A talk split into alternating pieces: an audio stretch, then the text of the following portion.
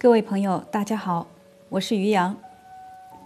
从今天开始，我们进入《非此即彼》这本书当中新的一章的阅读。这一章的标题是“剪影”，英文是 “shadowgraph”。在各种中文翻译当中呢，有的版本叫做“影子戏”，有的版本叫做“阴影图”。而金布特先生译作“剪影”，还是比较贴切。这一章照例也有一个副标题：“心理学消遣”，以及为同事者协会所做的演讲。所以和上一章一样，这一章呢也是为克尔凯郭尔所在的一个叫做“同事者协会”的协会所做的演讲。大家可能还记得，在上一章，我曾经开玩笑说同事者协会不够贴切，其实应该叫做活死人协会才对。当然，我也只是调侃。在这一章的扉页上，同样也有一首诗，这首诗是这样的：永远总是会有人发誓放弃爱情。爱的魔法，在这洞穴中，将那陶醉惊讶的灵魂，哄骗进对誓言的遗忘。昨天，我爱着；今天，我受煎熬；明天，我死去。然而，我想，今天和明天，宁可是在昨天。注解一下，刚才这两段小诗，第一段的出处不详，并不知道克尔凯郭尔是引自于哪里。第二段应该是引用自莱辛的诗歌《西班牙之歌》。好，我们开始读正文。我们在这个时刻庆祝我们协会的成立。我们再度喜悦于这一喜庆时机的重复，欣悦于那最长的白天过去，而夜晚开始进入胜利。注解一下，最长的白天，这里指的就是夏至这一天。好，我们接着往下读。我们等待了这好长好长的白天，在一瞬间之前，我们还在为它的漫长而叹息。而现在，我们的绝望已经被转化为喜悦。无疑，那胜利只是无足轻重的。白天的优势会延续一段时期，但是它的统治被打破了，这一点逃不了我们的注意力。因此，我们毫不犹豫地为夜晚的胜利而庆祝。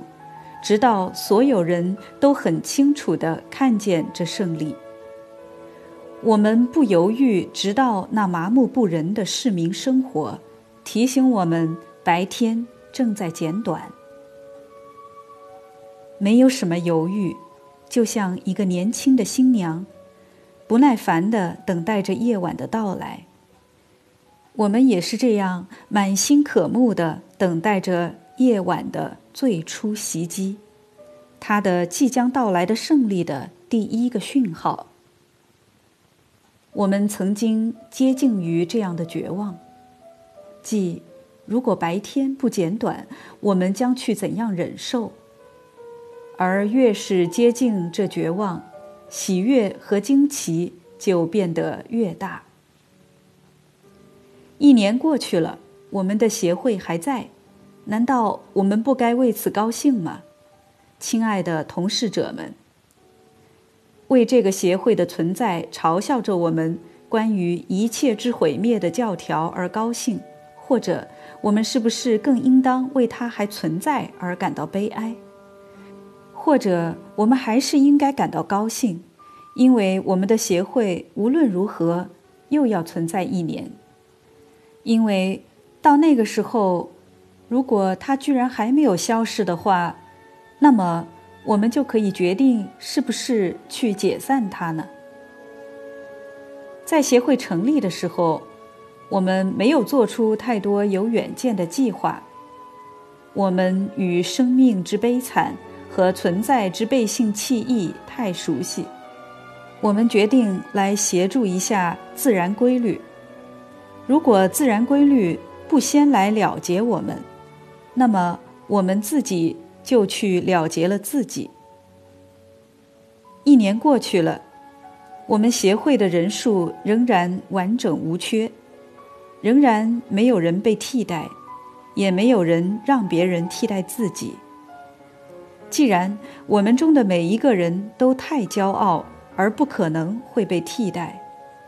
因为我们全都把死亡看成是莫大的幸福，我们是不是应当为此高兴，而不是真正的悲哀？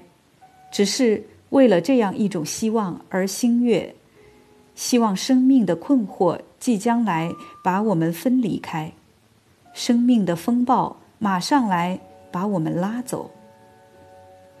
确实，这些想法。无疑更适合于我们的协会，最符合这一瞬间的欢庆，最符合这整个环境。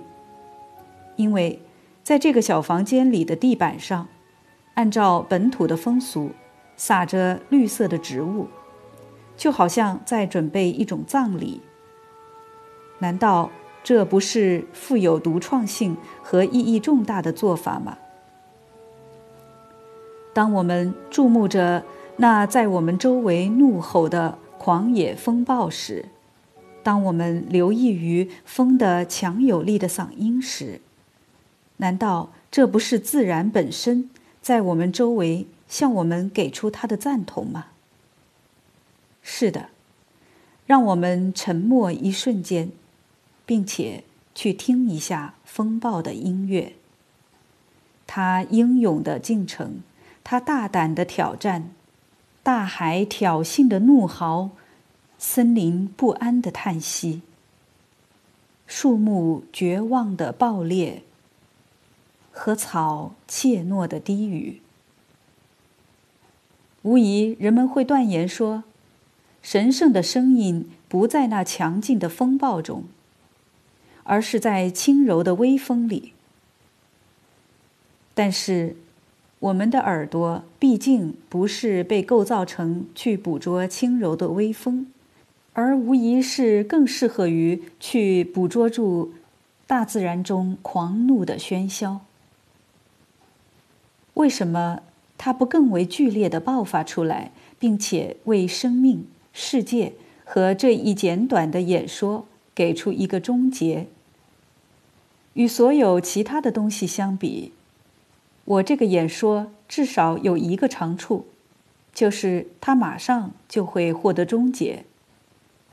是啊，让那个狂野的漩涡，作为世界的最核心原则的漩涡，那尽管人们并不能觉察到它，而是在无忧无虑的忙碌中吃吃喝喝、结婚繁衍，而无视它存在的漩涡。但愿它爆发出来，并在内在的仇恨之中甩脱群山，以及国家和文化创造和人类的机智发明。但愿它带着那最后的可怕尖叫爆发出来，比审判的喇叭更为准确地预言一切的毁灭。但愿它搅动，并且使得这个赤裸裸的悬崖旋转起来。我们站在这悬崖上，就像其鼻息之前的一片羽毛。然而，夜晚胜利了，白天减短了，而我们的希望在增长。那么，让我们再一次斟满酒杯，亲爱的朋友们，以这杯我敬你，一切永远的母亲。沉默的夜晚。一切从你这里出现，一切返回到你这里。那么，你就再对世界慈悲一次吧。那么，你就再一次打开自己，包容一切，让我们全都得以妥善的隐藏在你的子宫里吧。我向你问候，黑暗的夜晚，我问候作为胜利者的你，并且这是我的安慰，因为你在永恒的遗忘中消减一切，一切白天，一切时间，生命和回忆的艰辛。自从莱辛在其著名的论文《拉奥孔》之中给定了诗歌和艺术间的界限的那个时代以来，这无疑可以被看作是一种所有美学家们一致公认的结论，即诗歌和艺术间的差异是这样的：即艺术存在于空间之中，而诗歌存在于时间之中。艺术描述静态的东西，而诗歌描述动态的东西。因此，被看作是艺术性描述的对象的东西，必定是有一种静态的透明性的，继而它的内在本质一定有着一种相应的外在表象。越是不符合这样的情形，越是难以让艺术家创作。直到最后，这情况差得如此的明显，使得艺术家知道这根本不是一份他应当去做的工作。如果我们把这个在此被随意提及而不是详细论述的说法运用到悲哀和喜悦之间的关系上，那么人们很容易看出，喜悦比悲哀。远远更容易以艺术的方式来表达。当然，我们绝不能因此就去否认悲哀也是可以用艺术的方式来表达的。而确实的说，我们会走到这样的一个阶段，在这个阶段中，内在和外在之间存在着的一种对立，在这样的一个阶段。对于悲哀会是有着本质的意义的。这时，这种对立会使得表达悲哀对于艺术来说成为不可能。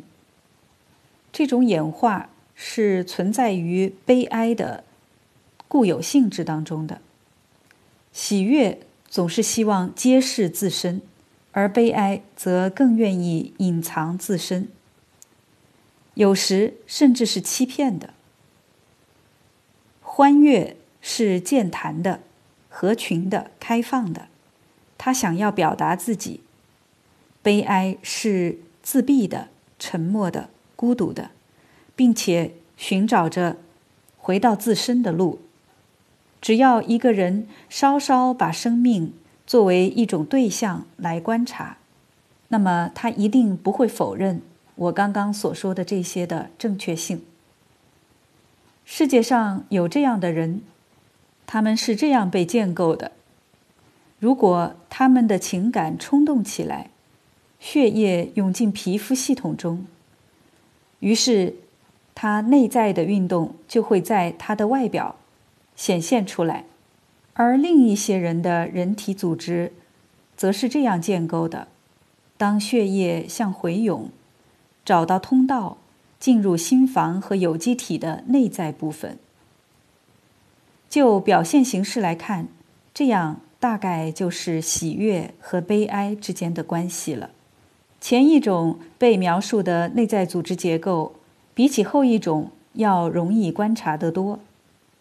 在前一种情形，我们看见它的表达，内在的运动显现到了外在的表现。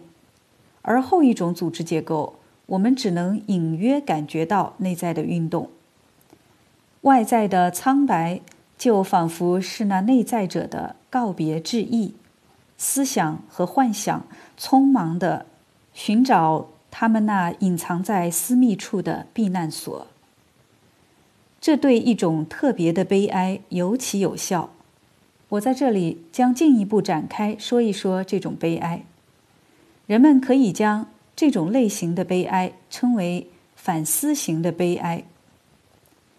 在这里，外在的至多只是一种隐约的指向其踪迹的提示，有时候甚至连这一点也达不到。以艺术的方式，这一悲哀是无法被描述的，因为内在和外在之间的平衡被破坏掉了，于是它就不再处于空间的范畴之中了。从另一个角度看，由于它不具备。那种内在的静态，而是不断的处在运动之中，因此它也就无法被艺术性的表达。即使这一运动不以新的结果来丰富它，这种运动本身对它而言还是本质性的，就像一只在笼子中的松鼠那样，它不断的围着自身打转。但却不像这种动物一样的单调，而是不断的在悲哀的内在环节的结合之中，对这些环节做着轮换。之所以这种反思性的悲哀无法作为艺术性描述的对象，是因为它缺乏一种内在的宁静，它无法与自身达成一致，它不依托于某种确定简单的表达。就像病人在痛苦中辗转反侧，反思性的悲哀也是这样颠簸往返的寻找自己的对象和表达。如果这种悲哀有着安宁，那么这悲哀的内在也会渐渐的努力寻找向外挣扎的道路，而显现到外在的表象之中。并且以这样的方式而成为艺术性表达的对象。如果这种悲哀在其自身之中有着安宁与静止，这时运动就会从里面向外出现，反思性的悲哀向里运动，就像血液从外在表面逃走，而让人只能借助于那倏然而逝的苍白。来隐约的感觉到它。反思性的悲哀不会在外在表象上引起任何本质的变化，甚至在悲哀的最初，他就匆忙的向里逃跑。只有一种非常谨慎仔细的观察，才能够隐约的感觉到它的消失。然后他小心谨慎的注意着。尽可能避免使得那外在表象引起人的注意。现在，通过这样的寻求着向里走的路，他终于找到一种自闭，一种内在深处。他认为自己能够在其中逗留，于是他就开始自己的那种形式单一的运动，就像钟中的摆。他也是这样的，前后摇摆而不得停止。他不断的从头开始，并且再三考虑、询问证人、比较和验证不同的说辞。他曾这样的做了数百次，但他总是得不到终结。形式单一的东西在时间的过程中有着某种麻痹性的内容，就像。房檐上的形式单一的滴水，就像发条轮子形式单一的呼呼声；就像在我们头顶上的一层地板上，一个人以思量后的步伐反复来回走动而发出的那种单调的声音，起着麻痹作用。反思性的悲哀，也是这样，在这一运动中最终找到缓解。这种运动对于他就像一种幻影动作，成为必然性。在最后就出现了某种平衡，那让悲哀得以爆发的愿望，只要他能够有这么一次表达出了自己，也就终止了。在外在的表象静止而安宁，而内心深处的一个小小的隐蔽角落里。这悲哀，就像一个在地牢里被严加看守的囚犯，一年又一年的生活在自己形式单一的运动中，在自己的闭关之中来回的走动，从不厌倦于在悲哀的长途或者短途中的踱步。好了，时间关系，今天我们就先读到这儿。这才刚刚进入正题，大家可能也体会到了，克尔凯库尔写的每一章其实前后都会有着某种关联。比如上一章，大家一定还记得，也提到了反思性的悲哀。这一章很明显又是继续发展这一个话题，同样是审美范畴的话题。我们下一次再继续往下读。感谢大家的收听。我们下次再会。